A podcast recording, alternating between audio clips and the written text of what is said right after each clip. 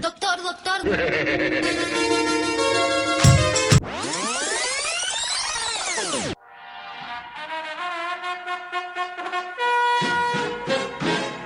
Miedo, amenaza, lucha y prevención.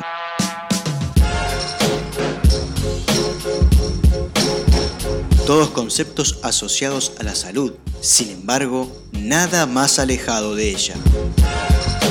Te propongo desaprender y descubrir que la salud es conocerte, aceptarte y desarrollar todas tus dimensiones libremente para así integrarte con tu entorno y la naturaleza. Para promover salud en vez de prevenir enfermedades, arranca la columna de Ser Uno Salud Integral.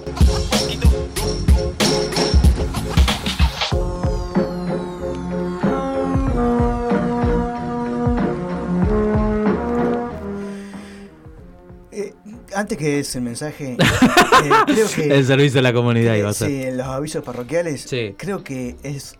Mira lo voy a decir, y con esto me, me entierro de cabeza, como siempre, ¿no? Ajá. Eh, es lo mejor que he hecho de la presentación de esta columna. Lo mejor, lo mejor que he hecho de esta radio, en este programa. en está, este programa. está, está, era fuerte igual. es la presentación de Tenés tus dos hijos, yo qué sé. No, no, me no, no, medio en, el, fuerte. en la en el- en el ciclo que, que compete a mi, a mi presencia en este programa, Sí. Eh, lo mejor que he hecho es esta, esta igual en tres años es poquito, Fabi. Bueno, Te pero, lo reconozco, lo reconozco. No, dije lo mejor, no dije lo único. Bueno, eh, completando un, un dato que está bueno para que se sepa, en esto del Día Internacional para la Eliminación de la Violencia contra la Mujer, eh, hay un 0800-4141 y si no, eh, en- por el celular arro- eh, arroba, no, Asterisco. asterisco 4141 desde Antel y Movistar, que es una, un servicio de orientación y consulta. ¿tá? A 0800-4141 o si no, asterisco 4141 desde Movistar y Antel. Bien, eh, Gastón, ¿cómo te sentís?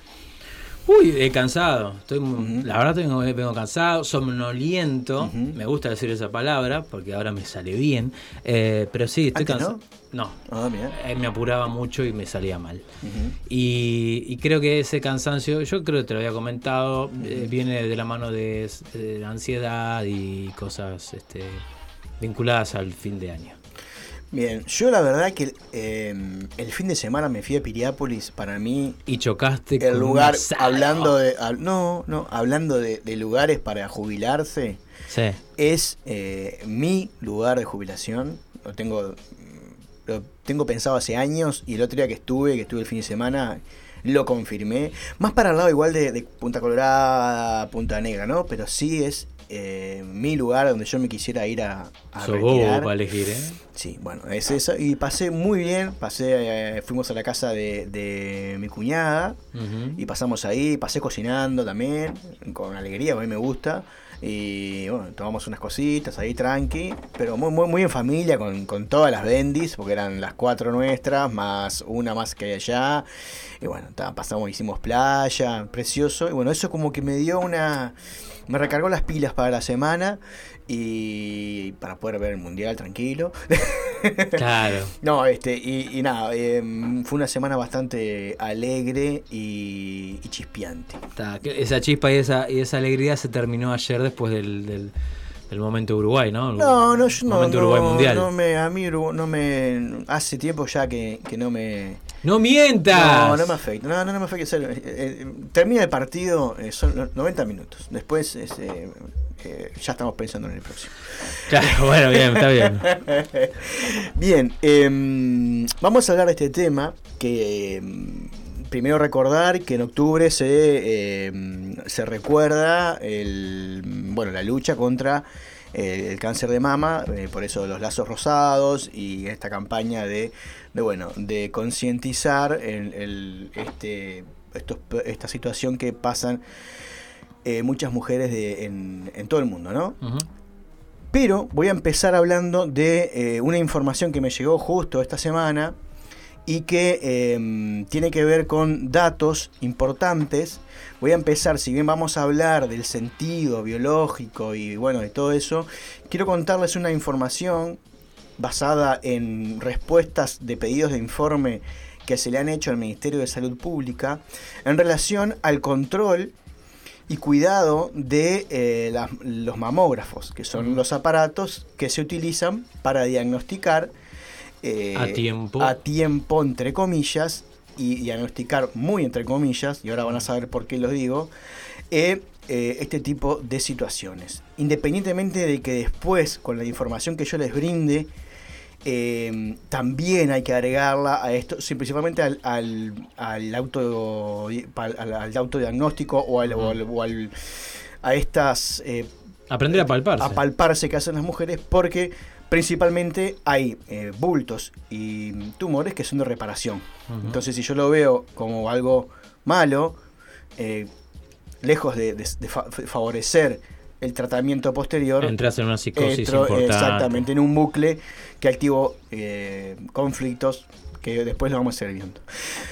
Con relación a lo que es la, la mamografía, las mam- los mamógrafos, Mm. eh, en 2001, este, en Uruguay, primero decir que las los mamógrafos después de 10 años son obsoletos. No solo que son obsoletos, Ajá. sino que la, la radiación, porque trabajan a través de rayos X, la radiación que emiten puede producir cáncer.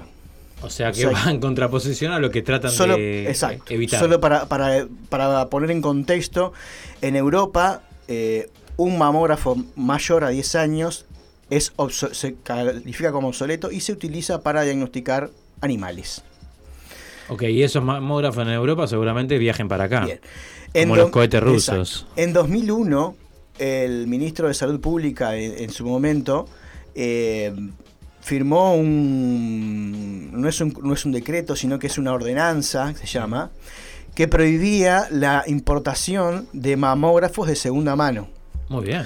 Pero eh, el grupo, eh, principalmente los grupos privados, oncológicos, este, presentaron una queja y en 2002, con la firma del o- de, otro ministro y del señor Miguel Ángel Toma, blo- bloquearon esa, mm, ese impedimento y se siguió este, importando. Toma no era canciller eh, Secretario, prosecretario general de la presidencia. Ah, ok. Eso por un lado. En 2010, en 2006, eh, Tabaré o- po- hace obligatorio en el carnet de salud la mamografía.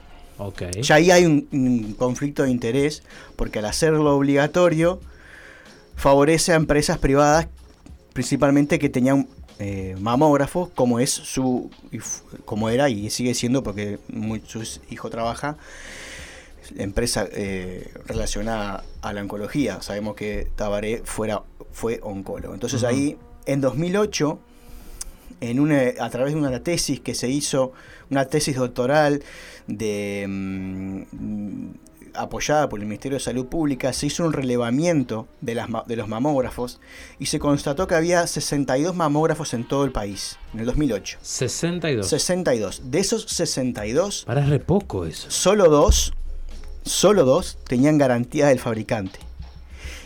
Pero Y- la garantía del fabricante te la dan por, solamente por 10 esos años. 10 años. Exacto. Solo dos. Y muchos mamógrafos tenían más de 35 años de uso.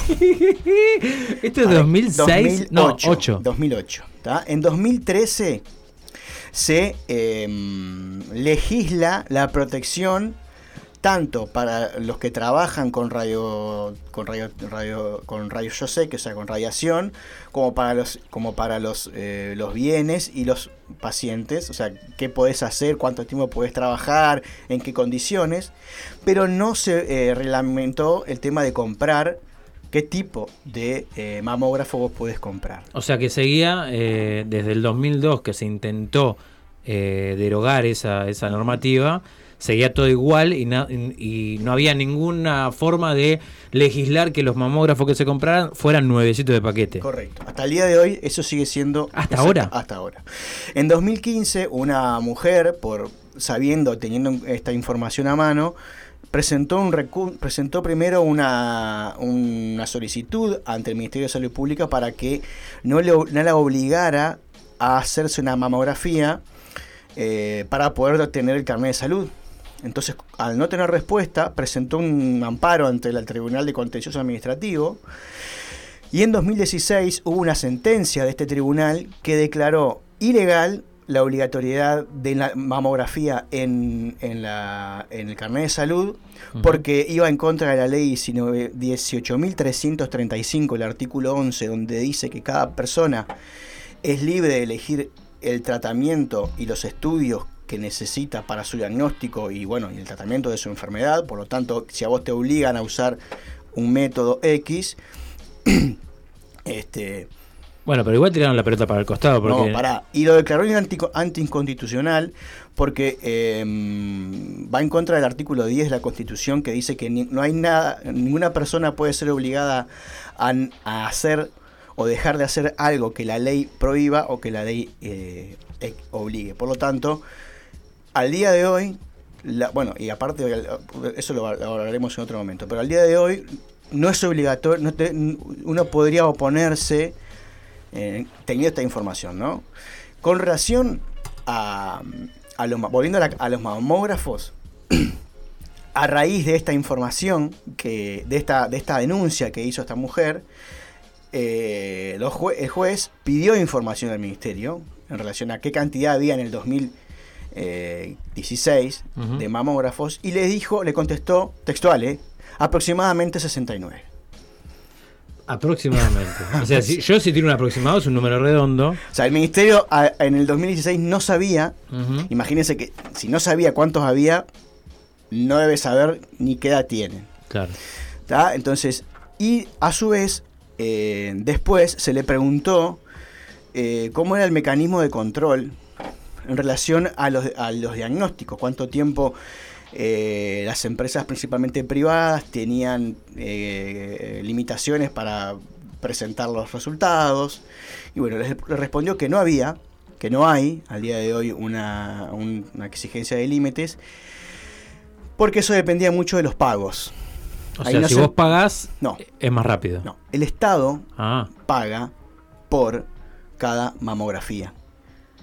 Y no solo que paga por cada mamografía, sino que paga por cada mamografía positiva. Y a su vez, si después, si la mamografía es positiva, después le paga al mismo prestador de salud por la biopsia.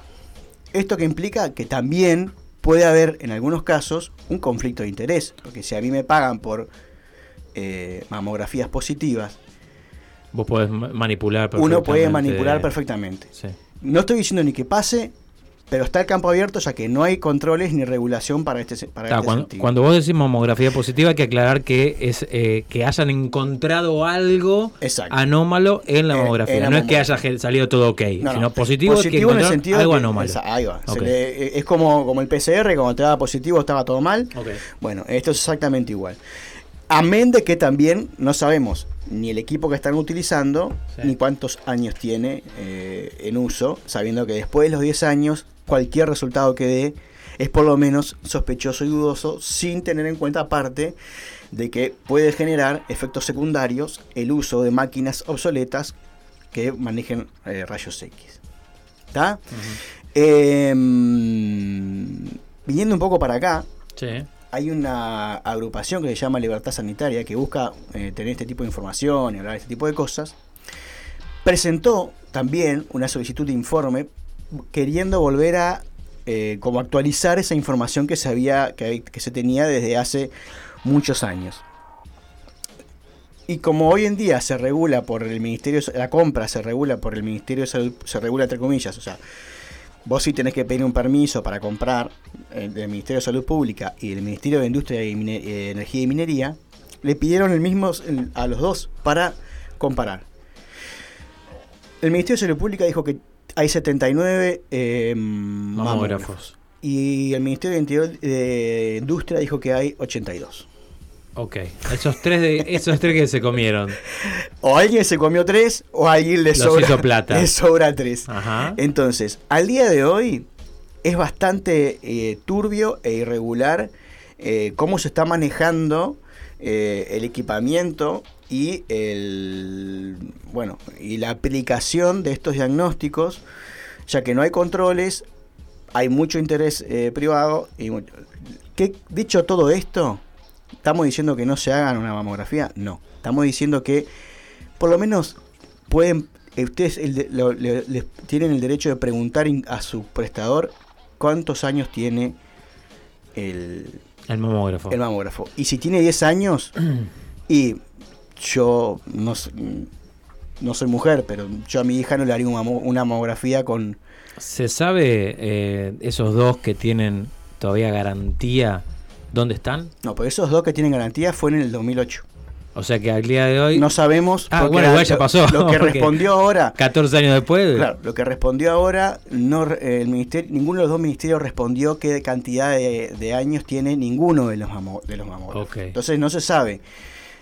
Al día de hoy no se sabe cuántos hay, Sí. no se sabe en qué estado están. O sea, el ministerio y el los, ministerios no saben cuán- y no saben qué eh, tiempo de antigüedad tienen, poniendo en riesgo eh, la salud de las mujeres, ¿no? Sí, sí, sí. Fundamental. Mm. Eh, y solo una cosita. En el 2001, cuando, se- cuando el ministro de Salud Pública de ese entonces prohibió la, importación de mamógrafos de segunda mano, era por recomendación expresa de un consultor, eh, Bausá, doctor Bausá, consultor del Ministerio de, de la OMS, Ajá. que le recomendó a Uruguay que no comprara mamógrafos. O sea que esto de escuchar a los expertos y hacerle caso a la OMS no se usa desde hace tiempo. eh, se usa cuando conviene. Ok. ¿Está? Entonces, dicho esto, Sí, vas a arrancar. cada persona, como lo digo siempre, cada persona es libre y tiene la lo que tiene es información para que puedan elegir qué hacer, con más información. Hagan lo que ustedes, lo que cada persona sienta y entienda, pero sí pregunten. Lo importante es preguntar, Sí. no confiar a ciegas eh, en lo que nos- en, en las cosas, porque ya estamos viendo que por encima del interés de la población aparece por lo general el interés económico de, de, eh, algunas corporaciones. Muy bien. Vamos eh, a las mamas, eh, particularmente. Vamos a hablar un poquito general y eh, yo lo que sí te voy a pedir más o menos qué hora, hasta qué hora tenemos para... Tenés exactamente 13 minutos. Ah, estoy pechocho. Ta, entonces, vamos a hablar de la mama. Las mamas, no, vamos a hablar específicamente de síntomas ni de, ni de enfermedades. Todo el mundo cuando habla de mamas lo primero que eh, asocia es eh, cáncer, Ajá. que es un programa y dependiendo de la parte de la mama y del tejido embrionario que se afecte va a tener un significado u otro y va a tener eh, esto que hablamos, va a estar en fase de reparación o en fase de eh, estrés o de conflicto, si vamos a hablar de generalidades. Y las mamas, en todo momento, vamos a estar hablando de tres conflictos. Conflicto de protección, Sí. conflicto de desvalorización y conflicto de relación. Siempre eh, estos conflictos desde dos lados. Desde el lado que uno percibe y el, el- el lado opuesto. O sea, el tema de la desvalorización que Mm. Bien. tiene uno de sí mismo Sí, y correcto. del otro lado. Correcto. este- eh, correcto. Es importante aclarar que, ¿te acordás que cuando hemos hablado de otras partes del cuerpo, hablábamos mucho de eh, eh, lo masculino y lo, feme- lo femenino, biológicamente hablando, y que eso cambiaba el sentido? En este caso, como es una función materna, siempre vamos a hablar de función materna. Entonces, por más que la mujer, eh, como hemos hablado en algunos momentos, biológicamente sea más masculina o esté eh, dirigida a través de la energía masculina o bi- biológicamente masculina, de todas maneras siempre vamos a estar hablando de función materna. Ok. ¿tá?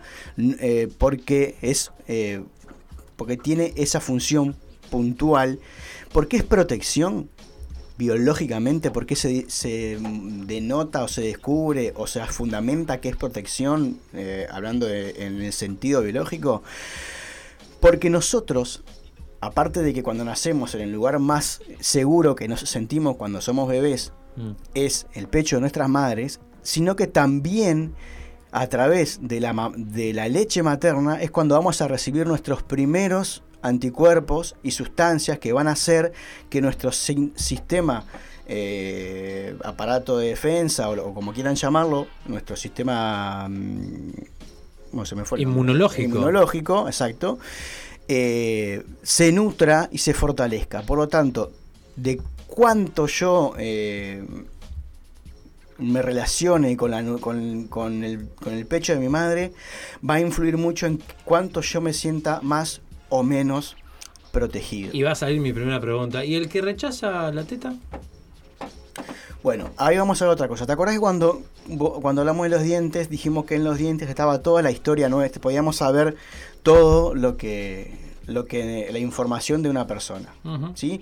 En el pecho, en el pecho de las mujeres, y ahora cada con esto de que, de que están como eh, cambiando los roles, estamos, ¿cómo no? Están cambiando los roles, la mujer salió mucho más a la- a- eh, de la casa y el hombre eh, se queda más. Estamos teniendo incluso, se calcula que un- entre un 3 y un 5% de estudios de, mam- de cáncer de, de mamas también aparecen en hombres. Entonces, pero tiene que ver con el transgeneracional.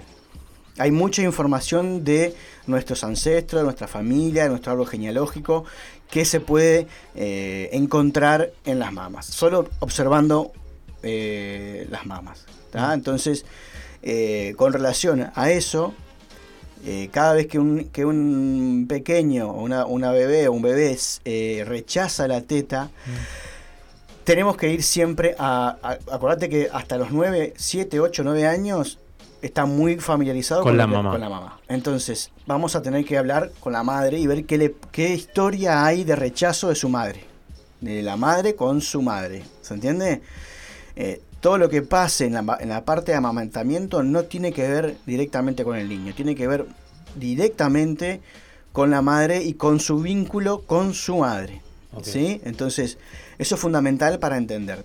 Eh, la alergia a la leche, la- hay, mucha gente, hay muchos niños que, por ejemplo, toman el pecho pero después le vomitan. Bueno, cada una de esas situaciones tiene un enmarque eh, transgeneracional, que cuando hablamos de tran- transgeneracional y proyecto sentido, que las dos columnas de transgeneracional y de proyecto sentido están tanto en el Spotify de Ser Uno Sí. como en el Spotify de Una Buena, Bien. búsquenlo y ahí van a poder entender cuando hablamos de transgeneracional y cuando vamos, hablamos de proyecto sentido. Entonces, las mamas, siempre vamos a estar hablando de protección, de nutrición, o sea, de poder dar, alimentar a mis hijos. Por eso es muy importante saber cuándo un diagnóstico de, eh, eh, de mamografía positiva es de reparación o es de conflicto. Porque una de las principales, eh, pri- principales conflictos de una mujer es si me muero, ¿Qué pasa con mi ¿Quién- hijo? Exacto. Y ahí entro en un bucle, en esto de, de- de un círculo que se retroalimenta en y que afecta directamente al mismo conflicto del cual yo estoy siendo este, partícipe. Mm. Entonces, protección, nutrición y también tiene que ver con la en relación principalmente con la pareja, Ajá. ¿está? O en esto que hablamos, ¿se acuerdan de el inconsciente él no entiende de, de- de Lo que es real y lo que es ficción. Bueno, esas mamás que son mamás de todos, mamá de- del mamá del marido, mamá Sí. de, los, de los sobrinos, mamá de hasta son mamás de su mamá o de su papá. O mamá de los compañeros de la escuela. Exacto. Ahí también va a van a aparecer estos tipos de conflictos dependiendo también del tejido embrionario afectado, va a aparecer en, la, en, en las madres, principalmente, ¿no? Este, Eso por un lado. Voy a ir un poquito a eh, ver algunos aspectos generales. En esto que yo te decía de poder ver este, a través de, de las mamas el transgeneracional. Bien. Por ejemplo, eh, la, eh, la afección de que no, de no crecer sin pechos o pechos muy pequeños Sí. tiene que ver con un conflicto de, eh, de no poder proteger. De no poder proteger o de ¿No sentirse protegido? No. no, no. Ese, este sentido, de, por ejemplo, pasa mucho en familias que eh, muy numerosas, en donde eh, muere O- la madre, O entonces, cuida a uno o no cuida a los demás. entonces la madre muere y la hija se queda a cargo de, de- los hermanos. de los hermanos. Bueno, en ese caso eh, hay una incapacidad de proteger, porque la, la hermana podrá hacer lo, lo mayor que pueda, pero nunca va a cumplir el rol de la mamá. de la mamá. Entonces, en una, en una futura gestación puede pasar, si la, si la madre, si la hermana vivió este conflicto de no poder proteger, de tener, de gestar a una persona con pecho, una mujer con pechos pequeños, para impedir esa posibilidad de tener que ¿Entendés? Es- me- como no tengo pecho no puedo, no puedo proteger. Ajá. ¿Se entiende? Es todo inconsciente y biológico. Por favor no lo tomen eh, Literalmente literal. o científicamente comprobado. Eh, y recuerden lo que yo siempre digo, son generalidades. Cuando uno generaliza, deja un montón de cosas afuera. Después hay que entrar en lo particular, en el caso individual y en lo particular de cada árbol. ¿Se entiende? Y el pecho grande, hay personas que, que- y hay mujeres que sufren por tener el, el pecho grande, muy sí. grande, tiene que ver con una necesidad de proteger. Que era, lo otro era una incapacidad o una sensación de, de- de impotencia, y esto es una necesidad de proteger o una necesidad de sentirme protegida. Por esto de que eh, a los pechos más grandes atraigo eh, al macho. Ajá. Entonces, hay una hay, o, falt- o, o- o en el transgeneracional, eh, los, los hombres han sido ausentes o, o impo- imp- impotentes en el sentido de inoperantes, Sí. o eh, hay una ausencia masculina de protección, o hay una ausencia de. hay una, inca- una incapacidad que tuvo eh, mi madre de proteger, entonces eh, genero Mm. un ser que tenga capacidad Claro. de proteger o de generar situaciones o atraer situaciones para la protección. ¿Se Bien. entiende? Con el pezón tiene que ver con más o menos pezón, ya tiene que ver con nutrir. ¿Puedo o no puedo darle de comer a mis hijos o a mis hijas? ¿tá? Entonces cuando haya ausencia de, o, pezones pequeños, tiene que ver con eso, con falta de, capacidad de proteger, pezón grande, una necesidad de eh, alimentar, de asegurar la alimentación de, de mis hijos. Te hago una pregunta relacionada Sí. al tema de los eh, pechos pequeños que no sé si tiene que ver. Vos hablaste de que, eh, bueno, se siente la, la mujer en incapacidad de eh, proteger, Sí. ¿no? Más no, no tiene nada que ver con su deseo o no de ser madre. No tiene nada que ver porque recuerden que es transgeneracional. Uno nace con la información para desarrollar pechos pequeños. ¿Tá? Entonces, eh, la mujer puede tener muchas ganas de, de- de tener, de, tener fa- de, de poder proteger y o sabe que lo puede hacer. Bueno, esa información está, ya quedó y quedó grabada O sea que a la hora de, de gestar ese, eh, ese feto. una mastectomía o un agrandamiento de senos tampoco implica nada. No es que la persona que se hace una mastectomía no puede maternar y la No, no, no. o sea, no, tiene absolutamente lo- nada que ver. Todo lo que tenga que ver con cambios corporales y decisiones independientes, es lo que yo siempre digo. Si no está basada en un conflicto, y nada, y yo quiero tener pechos grandes o pechos chicos, No, pero en realidad eh, la mastectomía, viste que eh, generalmente, o por lo menos los casos que yo conozco, son eh, de, de mujeres que eh, tienen la tendencia familiar eh, a, a tener cáncer de, de mama. eh, y bueno, se, sacan lo- lo- los senos y se ponen sí, pero tiene que ver porque hay, una- hay prótesis. esto, hay una información, esto que, que habla Bruce Lipton, ¿no? De la, de la epigenética, la, la, la por encima de la genética. Uno, es verdad que nace con marcadores genéticos, Sí. Pero tiene que haber, también lo, dec- también lo dijo eh, Bechamp y también lo dijo eh, Pasteur al final de su carrera, después que se mandó un montón de cagadas con la teoría de, la- de- de los contagios. Al final importa mucho el entorno. Eh, Ellos le llaman el territorio, o sea, lo que pasa en tu vida. Vos podés nacer con un marcador porque, porque tu familia tiene toda una situación de eh, conflictos de protección, pero si vos lográs conectar con esa información y saber que lo que te pasa no es tuyo, sino que es de algo que venís heredado, nunca vas a despertar ese consciente. O sea, que te lo saques o no, ah, incluso los mismos médicos te dicen, reduce la posibilidad, No te asegura. No te lo garantiza. Exactamente, no te lo garantiza.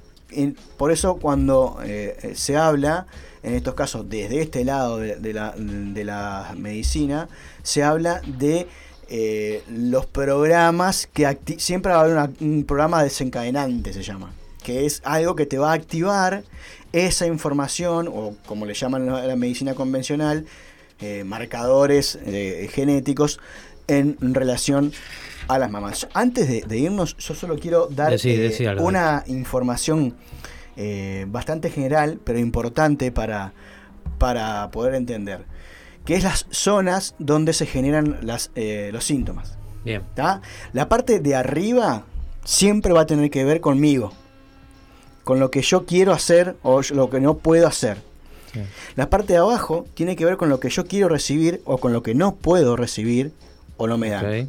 La parte interior tiene que ver con mi interior, con lo que pasa adentro mío. ¿tá? Y la, la parte, son cinco marcadores, arriba, abajo, adentro, afuera, o sea, lo que tiene que ver con la parte exterior, tiene que ver con, el, con lo que me pasa con el otro, o sea, con, con La mirada del otro. La mirada del otro, principalmente con la relación, en base a la relación con el otro. Y la parte de adentro, la parte de atrás del pezón, quiere decir que hay un, estoy centrada en mí. Ok. El conflicto es porque estoy todo el tiempo centrada en mí, en, en yo, en yo, en yo, y en lo que yo quiero, en lo que yo deseo, en lo que yo. en, en todo eso que hemos hablado, pero siempre desde un lado de eh, víctima. ¿tá? La mayoría de los, de los casos sea en la parte eh, afuera y arriba. Ok. ¿tá? Pero para ir, la semana que viene vamos a hablar de, ya vamos a entrar en lo que es el tejido mamario, la glándula mamaria, eh, lo- los, tubos, los tubos galactóferos, que son todas partes de, de las mamas y que cada uno tiene su significado. Incluso vamos a hablar de la lateralidad. ¿Se acuerdan que hemos hablado? Sí. Bueno, no es lo, no es lo mismo eh, una mujer biológicamente femenina y una mujer biológicamente masculina. Van a, Masculina, van a tener distintos eh, conflictos, todos relacionados con la función materna. Bien, ma- entonces el viernes que viene te vas a poner un poquito más técnico incluso. Sí, Bien, eh, para encontrar todas estas informaciones pueden entrar a los canales de Ser Uno en todas las redes Arro- sociales. buscan arroba ser uno uy en Twitch, en Facebook, en Instagram, en, ahora en, en YouTube. Lo pueden encontrar en todos lados. Sí, buscan arroba ser uno uy y ahí van a encontrar. Menos en el celular porque él no atiende los mensajes de WhatsApp No. eh, eh, porque los grupos le, le- le No, generan ¿para escosor, le pica la, la- la frente cuando ve un mensaje de un grupo. Bueno, lo pueden encontrar en todos lados a, a Fabián. ¿Y sabes con qué nos vamos a ir a la pausa a ¿Con recibir a Alejandra Couto? Bueno, otra pérdida que tuvo la cultura del siglo XX eh, es la de el señor eh, Pablo Milanés, eh, cantante cubano, bueno, que formó parte y forma y va a formar parte por los siglos de los siglos de la trova cubana. Eh, Silvio Rodríguez, An- Andamais, Luis eh, no sé, Aute no es cu- cubano, o sí. No, Aute Pa, no mataste, es no es cubano. cubano, ¿no? No, creo que? No, Luis Eduardo Aute no. No, sé, señor. yo que sé, no tengo ni idea dónde.